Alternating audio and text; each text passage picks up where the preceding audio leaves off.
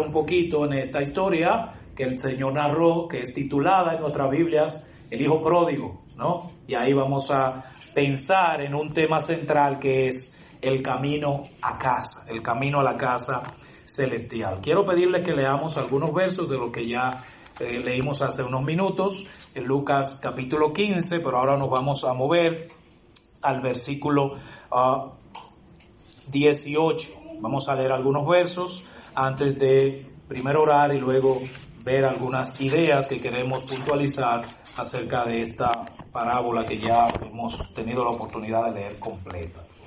Dice la palabra del Señor en el verso 18 de Lucas 15, me levantaré e iré a mi padre y le diré, Padre, pecado contra el cielo y contra ti, ya no soy digno de ser llamado tu hijo, hazme como a uno de tus jornaleros. Y levantándose vino a su padre y cuando aún estaba lejos lo vio su padre y fue movido a misericordia y corrió y se echó sobre su cuello y le besó. Y el hijo le dijo, Padre, he pecado contra el cielo y contra ti, ya no soy digno de ser llamado tu hijo. Pero el padre dijo a sus siervos, saquen el mejor vestido y vístanlo y pónganle un anillo en su mano y calzado en sus pies y traigan el becerro gordo y matadlo y comamos y hagamos fiesta porque este mi hijo muerto era y ha revivido, se ha perdido y es hallado y comenzaron a regocijarse. Vamos a orar. Padre Santo, gracias porque en esta noche nos das la oportunidad de compartir de tu palabra.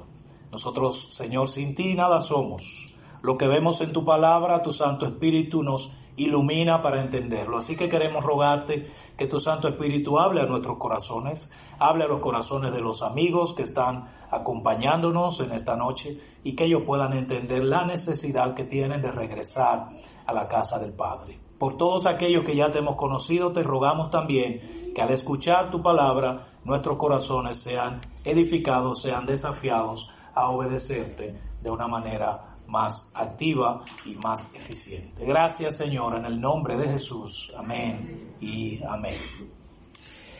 Al estudiar las parábolas tenemos que pensar en algunas cosas. Ese término parábola hoy significa algo totalmente diferente. En el contexto bíblico y en el contexto también del idioma tiene que ver, como hemos mencionado, con un relato, un relato de una situación natural que tiene el propósito de enseñar una verdad espiritual. Sin embargo, hay, hay algo que hay que puntualizar, además de esta definición que encontramos en cualquier diccionario, y es que las parábolas se dan con un mensaje específico, con un objetivo específico.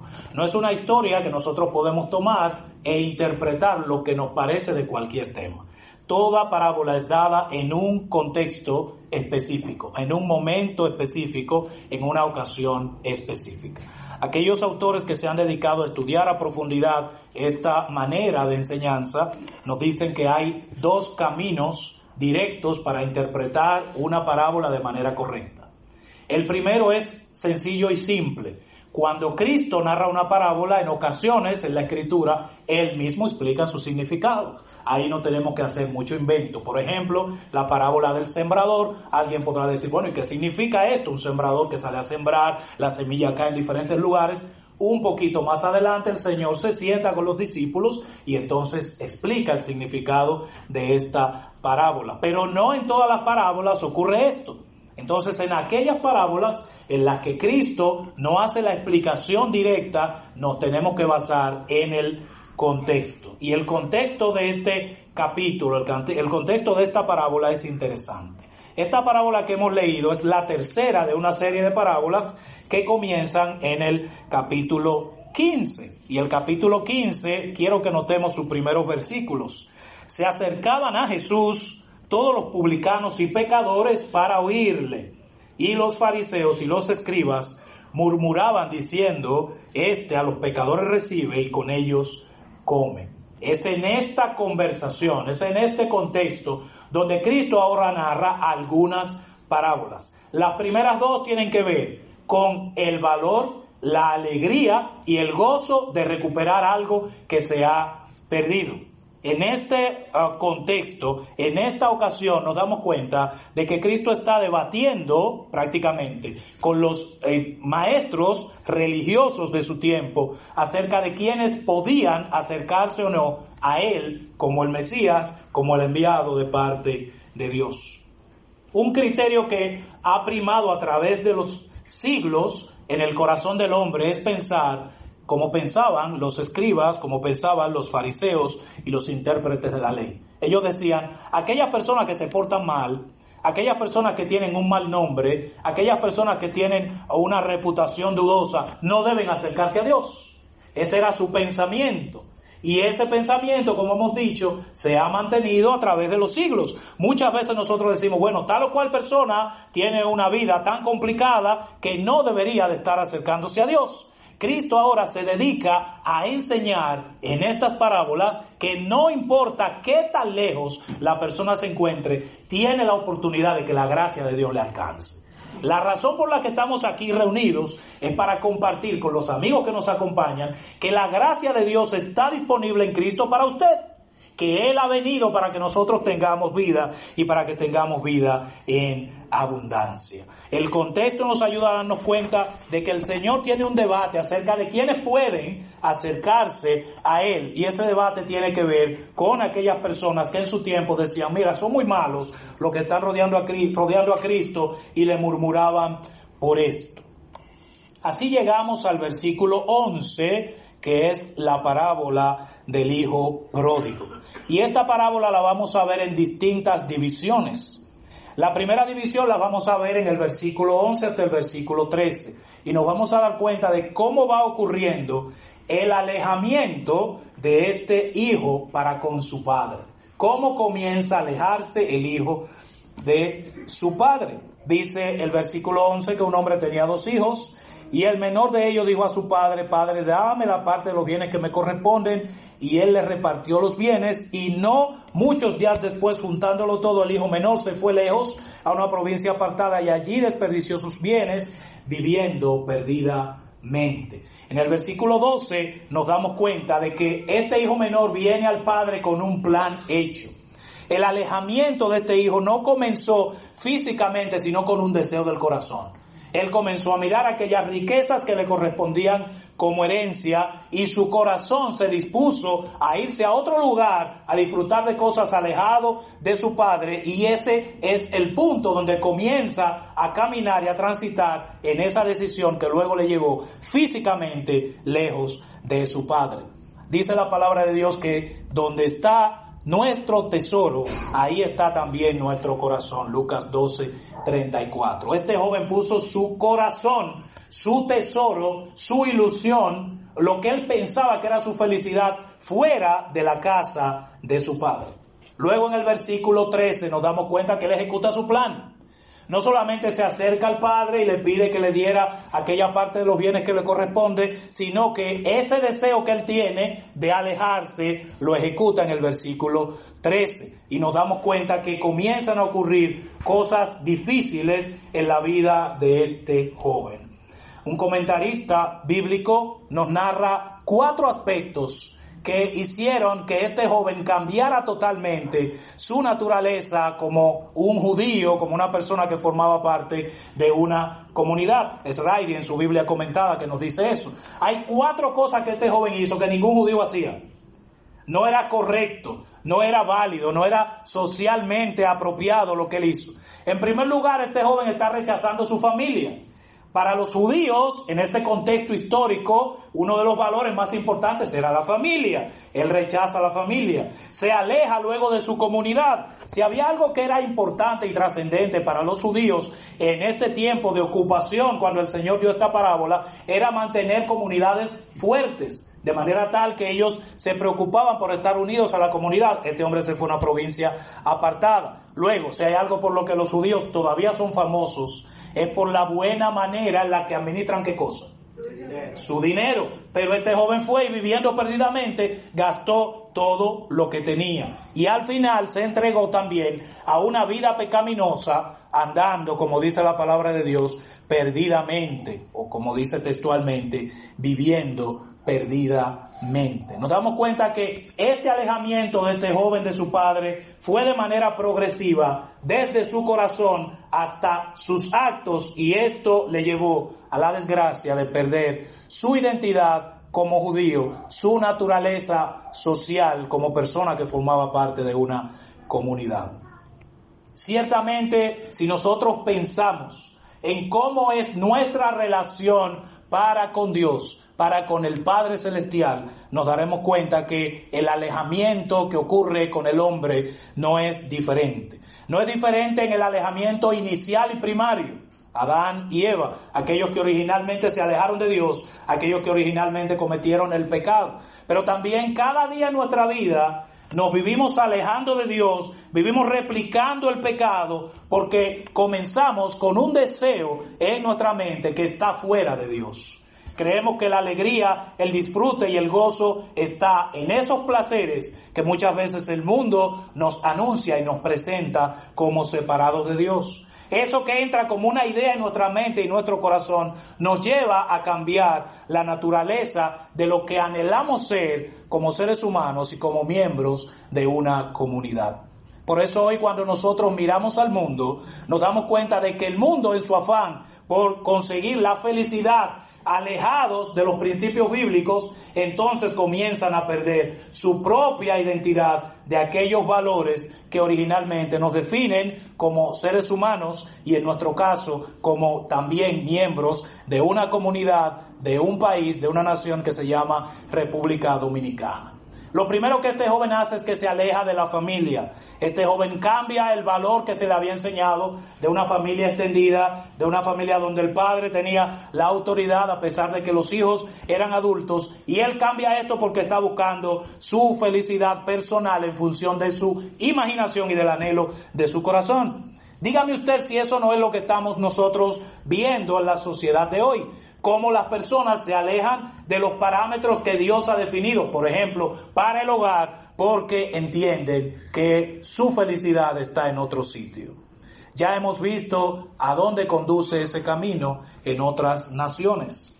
Resulta contraproducente cómo en nuestro país se insiste en sostener nuevos esquemas familiares nuevas maneras de vida de pareja, cuando otros países que ya llevan pasos adelantados en estos procesos se han dado cuenta de que esto ha sido un error. Ir en el sentido contrario a lo que Dios ha establecido para la familia y en sentido general para la, uh, la naturaleza biológica de todos los seres, solamente tiene el camino de la perdición y la destrucción. Este joven se alejó de su padre primero en el corazón y esto le llevó a una condición triste, la cual encontramos en la segunda parte de los versos 14 al 16.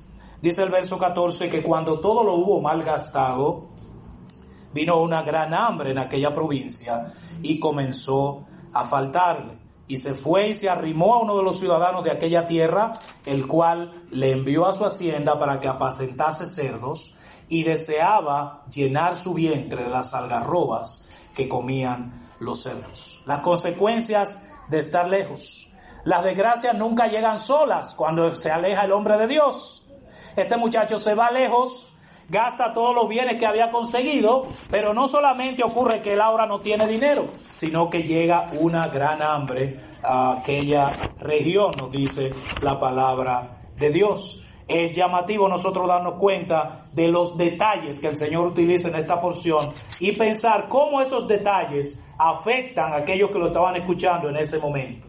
Dice el versículo 15 que él fue y se arrimó a uno de los ciudadanos de aquella tierra. Yo no sé si hay tres palabras en el idioma español y en el, en el imaginario dominicano tan feas como la palabra arrimado. Este muchacho fue y se arrimó. Es decir, se metió a un lugar donde no lo estaban esperando, en una carga de personas que no estaban dispuestos a atenderlo porque él estaba en necesidad. Eso implica una condición penosa, ¿no? Y como hemos dicho, una palabra triste.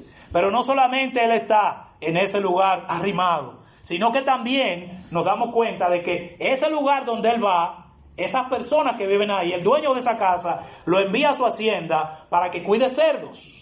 En nuestro contexto puede verse como algo penoso cuidar cerdos, ¿no? Porque las posilgas no son lugares agradables. Pero en el contexto judío todavía era peor, porque estos eran animales inmundos para ellos, eran, animales que no formaban parte de, de, su costumbre de vida, de su dinámica, ¿no? Ellos no interactuaban con esto y él tuvo que llegar a esa condición deplorable y las personas que escucharon esto saben que este muchacho está en una condición triste, deplorable y de perdición total. Las consecuencias de estar alejado del Padre son de tristeza y destrucción para la vida de este joven. Pues mira, querido amigo, la palabra de Dios nos advierte desde el principio que las consecuencias de nosotros alejarnos de Dios son terribles y son definitivas. Este joven tuvo la oportunidad, ya lo hemos leído, de más adelante reflexionar acerca de su condición. Hoy si tú no has creído en Cristo tienes la oportunidad de reflexionar acerca de tu condición. Sin embargo, es importante que nosotros puntualicemos que este llamado de gracia de parte de Dios ocurrirá mientras se esté anunciando el mensaje de la palabra de Dios y hasta que tengamos nosotros que partir a la presencia del Señor o Él venir a levantar a su pueblo. Por eso siempre que escucha que se comparte el mensaje del Evangelio, el mensaje de salvación, decimos que la Biblia menciona que hoy es el día aceptable, que hoy es el día de salvación. Este joven tuvo la oportunidad de arrepentirse, de levantarse, como vamos a ver ahora. Tú también tienes hoy la oportunidad de levantarte y dirigirte a tu Padre en arrepentimiento y en perdón para que la gracia de Dios sea efectiva en tu vida. Dice el versículo 17, entrando en la tercera parte, que nos habla de este arrepentimiento de este muchacho, en la cual quiero que pongamos especial atención. Y volviendo en sí, dijo, ¿cuántos jornaleros hay en la casa de mi padre que tienen abundancia de pan y yo aquí perezco de hambre? Este muchacho volvió en sí, este muchacho despertó al darse cuenta de lo deplorable de su condición. ¿Sabes qué ocurre con nosotros cuando estamos lejos de Dios? Que a veces no nos damos cuenta de lo triste y lo, deplorable que es nuestra condición delante de Él. Dice Efesios capítulo 2 que cuando estamos alejados de Dios estamos muertos en delitos y pecados.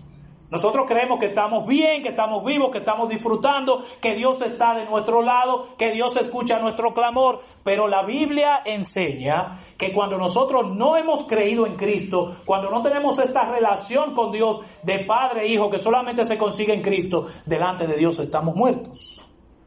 Y la razón por la que muchas veces nos resistimos al mensaje del Evangelio, nos resistimos a dar el paso de fe, es porque nosotros creemos que estamos bien eso toma un poquito más de asiento en nuestra condición social como dominicanos.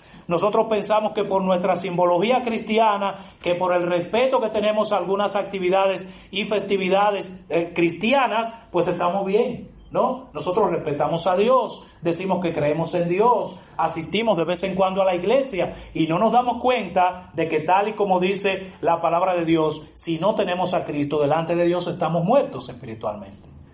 Y esa es una muerte que puede ser revertida porque Cristo vino para que tengamos vida y vida en abundancia. Ahora, el que sigue muerto es porque no viene aquel que tiene la vida, que es el Señor Jesucristo. Este joven se da cuenta de su condición y hace un análisis. Dice, ve acá, pero yo estoy aquí en una condición penosa y en la casa de mi padre hay jornaleros, hay personas que echando días están mejor que yo. Ante ese análisis lógico de la diferencia entre estar lejos de la casa del Padre y estar cerca de la casa del Padre, la conclusión es una sola, regresar a la casa del Padre. Él dice, pero yo estoy tan mal aquí, ¿por qué? Si en la casa de mi Padre puedo estar bien. Entonces aquí entra la segunda parte, verso 18. Me levantaré e iré a mi padre y le diré, Padre, he pecado contra el cielo y contra ti, ya no soy digno de ser llamado tu hijo, hazme como uno de tus jornaleros. Quiero que notemos en detalle aquí lo que está pasando en este joven. Él hace una decisión en función del razonamiento que hemos mencionado. Él dice que se va a levantar y va a ir a su padre y luego piensa en lo que va a hacer. ¿Qué es lo que va a hacer? Primero va a reconocer la falta que ha tenido delante de él. He pecado contra el cielo y contra ti, ya no merezco ser llamado tu hijo, ya no soy digno de ser llamado tu hijo, y ahora busca misericordia en esa casa del Padre. Hazme como uno de tus jornaleros. Él va a regresar a su padre en una actitud de arrepentimiento. Y aquí él diseña su plan. Y en su plan él dice, voy a ir a la casa de mi padre y prepara su discurso, ¿no? Y, lleva mentalizado lo que le va a decir al Padre, Padre, he pecado contra el cielo y contra ti, ya no soy digno de ser llamado tu hijo, hazme como a uno de tus jornaleros. El arrepentimiento del hijo pródigo, aunque si bien no es quizás el centro del enfoque de la parábola, porque ciertamente la parábola está orientada a aquellos que se querían alejar, a los que se veían mal de Cristo, y está más relacionada con aquel hijo del que vamos a hablar un poquito, que se negó después a recibir al que había sido perdonado. Pero este punto del arrepentimiento del hijo nos llama mucho la atención y debe llegar a nuestro corazón cómo él entiende su condición, decide cambiar y toma acciones en función de ese cambio. Levantándose, vino a su padre, dice el verso 20. Muchas veces nosotros compartimos con los creyentes, escuchamos el mensaje de Dios, entendemos que somos pecadores, entendemos que necesitamos a Cristo, pero no actuamos en consecuencia. No damos el paso de fe, en nuestra iglesia tenemos familiares de creyentes de la iglesia que han desarrollado una vida completa asistiendo a la iglesia, visitando la iglesia, escuchando el mensaje. Ellos pueden evaluar cuando un mensaje es bueno, cuando un mensaje es profundo, cuando es bíblico. A veces hacen opinión de cosas que escuchan en la calle y dicen, mira, ahí estaban diciendo algo que no es bíblico. Pero ellos no toman el paso de creer en Cristo no dan ese, eh, no, no toman esa acción como hizo este joven. Este joven hizo una reflexión profunda, estaba claro lo que tenía que hacer, pero lo hizo. Él se dio cuenta de que tenía que buscar el perdón del Padre, pero se levantó y fue a su Padre. Y yo pregunto, quizás Dios ha hablado a tu corazón y entiendes que necesitas el perdón de Él. Es tiempo de tomar acción. Es tiempo de levantarte y venir a nuestro Padre. Es tiempo de moverte delante de Él. Porque probablemente ocurrirá una sorpresa en el momento en que te levantes, como encontramos en los versículos 20 al 24. El perdón del Padre le hemos llamado a esta parte. El 20 al 24 nos damos cuenta de que la gracia y la misericordia del Padre es mucho más profunda que la que el Hijo esperaba. El Hijo estaba esperando que lo hicieran un trabajador. El Hijo, a mí me dieron mi herencia, yo sé que no me toca nada, yo desperdicié lo que tenía, ¿no? Ya gasté todo aquello, entonces voy a buscar trabajo. Dice el versículo 20 que luego que él se levanta y viene a su padre, cuando aún estaba lejos, lo vio su padre y fue movido a misericordia. Y corrió y se echó sobre su cuello y le besó. Y aquí el hijo comienza a decir su discurso, ¿verdad? Él venía preparado con su discurso.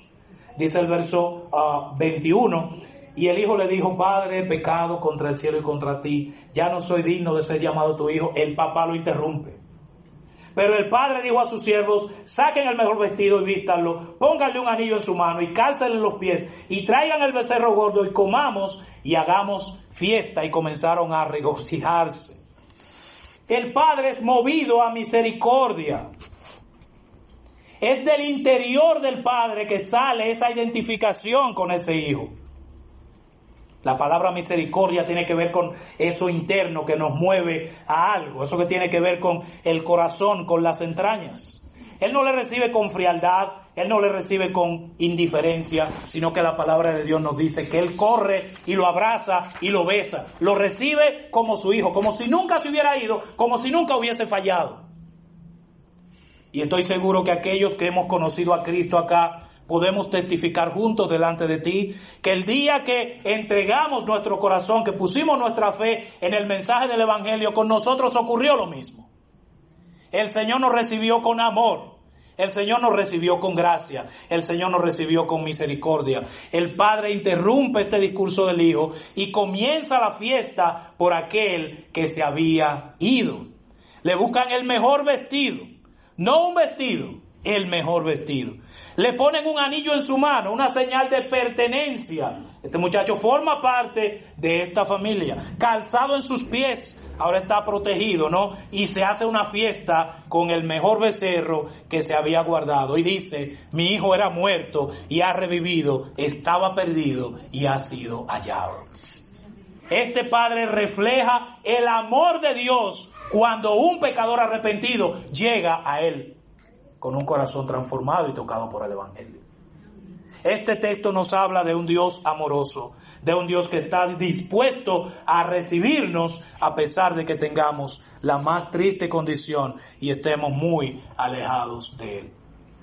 ¿Hemos nosotros aprovechado las oportunidades que Dios nos ha dado? Evidentemente que si todavía no tenemos a Cristo en nuestro corazón, no lo hemos hecho. ¿Eso quiere decir que se ha detenido la misericordia y la gracia de Dios para nosotros? No. Una de las razones es que Dios de nuevo te tiene acá escuchando que en Cristo hay vida y vida eterna y que el amor del Padre está dispuesto para todo aquel que entrega su corazón a Él en arrepentimiento y fe. ¿Cómo puedo yo recibir ese amor? ¿Cómo puedo yo recibir a Cristo? La palabra de Dios nos enseña algunas verdades que son sumamente importantes y que encontramos a lo largo de esta historia de manera clara y directa. Número uno, no somos capaces de recuperar nuestra condición delante de Dios. Hay personas que en el campo religioso, en el camino, ¿verdad?, de la filosofía, tratan de resolver su problema delante de Dios. La Biblia dice que no hay manera en la que nosotros podamos acercarnos a Dios. Este joven no tenía una forma de cómo resolver su problema y él entendió que la solución de su problema estaba en la casa de su padre. La Biblia en sentido general nos habla de que la manera en la que nosotros podemos resolver nuestro problema delante de Dios es la manera en la que Dios ha provisto. ¿Y cuál es la forma que Dios ha provisto? Dios envió a su Hijo Jesucristo, nacido de mujer, ¿no? Nacido de una manera espectacular, quien dio su vida en la cruz del Calvario para pagar por nuestros pecados. Cuando Cristo muere en la cruz del Calvario, resuelve el problema del pecado que nos separa de Dios. Y aquellos que creemos en el Señor Jesucristo, lo que hemos hecho es llegar delante del Padre, recibir su misericordia en el plan que Él ha diseñado, en la solución que Él ha preparado para nosotros. Y por eso te anunciamos el mensaje del Evangelio, porque no es el plan de nosotros no es el plan de esta iglesia, no es mi plan, es el plan que Dios ha diseñado y ha presentado en su palabra. Si este joven hubiera permanecido insistiendo en su condición, no iba a tener solución a su problema. Pero qué bueno que en la historia nos damos cuenta de que hay oportunidad cuando nos arrepentimos y cuando venimos delante del Padre en arrepentimiento y fe. Una última sección que no podemos dejar de mirar es la sección de los versículos 25 al 32. Nos anuncian un poquito de lo que vamos a ver mañana. Y este es el enfoque de la parábola. Ciertamente si la parábola hablara solamente del perdón y de la gracia, terminara con la fiesta, pero la parábola tiene el propósito de enseñar a aquellos religiosos en ese tiempo de que ciertamente el arrepentimiento no produce tristeza ni vergüenza, sino que produce gozo y alegría en el corazón de Dios al levantarse o al salvarse una persona que estaba perdido. Dice el verso 25, y su hijo mayor que estaba en el campo y cuando vino llegó cerca de la casa, oyó la música y las danzas y llamando a uno de los criados le preguntó qué era aquello y él le dijo, tu hermano ha venido y tu padre ha hecho matar el becerro gordo por haberle recibido bueno y sano. Entonces se enojó y no quería entrar y salió por tanto su padre y le rogaba que entrase. En primer lugar nos damos cuenta que este hermano se enoja porque hay una fiesta por aquel que se ha salvado. Esa era la condición y la actitud que tenían los fariseos en su tiempo. Ellos se daban cuenta de que una persona que era un pecador, un publicano, alguien que era reconocido porque era malo, llegaba a los pies de Cristo y ellos se enojaban. Decían, esto está mal, esto no puede ser. Era la misma actitud que estaba tomando este joven, este hermano que se había quedado en casa. Ahora, los últimos versículos nos hablan una vez más del corazón del Padre. Y por eso es importante que nosotros no cerremos sin pensar en esta sección. Cuando el padre sale afuera y le ruega que entre, él comienza a mostrar todo aquello que él tiene en el corazón, a decir cosas que no son verdad. Él le dijo, Padre, aquí yo tantos años te sirvo y no te he desobedecido jamás. Eso no es posible. Y nunca me ha dado ni un cabrito para gozarme con mis amigos. Eso tampoco es posible. Pero cuando vino este tu hijo, le reclama que ha consumido tus bienes con rameras, has hecho matar para él el becerro gordo. Y atención aquí. El padre dice en el verso 31, Hijo, Tú siempre estás conmigo y todas mis cosas son tuyas. Mas era necesario hacer fiesta y regocijarnos, porque este tu hermano era muerto y ha revivido, se había perdido y es hallado. Por eso nosotros podemos conectar perfectamente en aplicación esta porción con la gracia de Dios extendiéndose hacia nosotros. El corazón de Dios se volca en misericordia para aquel que se ha arrepentido. Y dice, mira, como hemos dicho, este tu hermano estaba muerto. Así como el hombre sin Dios está espiritualmente muerto, para su familia original, para su padre, este joven se había ido, estaba lejos, estaba muerto, estaba perdido, pero ahora el padre se goza porque este hijo ha regresado y está vivo. Eso ocurre cuando nosotros llegamos a los pies de Cristo. Eso ocurre cuando nosotros buscamos el perdón del Padre. El Señor también nos recibe como aquellos que estuvimos muertos y hoy estamos vivos en Cristo Jesús. Como aquellos que estábamos perdidos en el mundo y hoy hemos sido hallados, encontrados por la gracia, por creer en el mensaje del Evangelio. El camino a casa, el camino a la casa de Dios es un camino de arrepentimiento, es un camino de entender nuestra condición delante de Dios, darnos cuenta que no podemos nosotros resolver ese problema, y entonces entender el plan que Dios ha diseñado. ¿Cuál es el plan? Que cuando nosotros fallamos, cuando no teníamos solución, Cristo siendo perfecto vino a tomar nuestro lugar en la cruz para que hoy creyendo en Él podamos ser hechos hijos de Dios. La gracia de Dios se muestra para con nosotros en su palabra. La gracia de Dios se anuncia en esta noche, en este lugar y está dispuesta para ti. ¿Qué tengo yo que hacer entonces como hizo el joven? Arrepentirme y dar un paso de acción. ¿Cuál es el paso de acción? Levantarte y venir al Padre Celestial y decir al Padre Celestial lo que el Evangelio ha hecho en tu corazón. Reconocer que has pecado, reconocer que has fallado, que no tienes la capacidad para salvarte, pero creer que Cristo sí tiene la capacidad para salvarte. Los que estamos aquí no somos mejores que tú, en el aspecto de que no hemos podido vencer nosotros al pecado. Sin embargo, somos vencedores porque Cristo venció el pecado y hemos creído en Él. Por eso te hablamos de Cristo, por eso no te mostramos nuestros logros, no te mostramos nuestra vida, nuestro éxito, ahí no hay mucho que ver. Ahora, si miras a Cristo puedes tener vida eterna. Si crees en el Señor Jesucristo, puedes tener la salvación que Dios ha dispuesto para ti. Nuestra oración, nuestro propósito al llegar a este lugar es que tú puedas encontrar el camino a casa, que tú puedas regresar al Padre, no por tu facultad, no por tu fortaleza, no por tu carácter maduro, sino por el entendimiento de que es en Cristo en quien tenemos vida eterna y vida en abundancia. Que Dios nos bendiga, que nos ayude a entender su palabra y si no has creído en Cristo te invito a que como aquel joven de la historia te levantes y vengas a tu Padre en arrepentimiento y fe. Que Dios nos bendiga rica y abundantemente. Amén.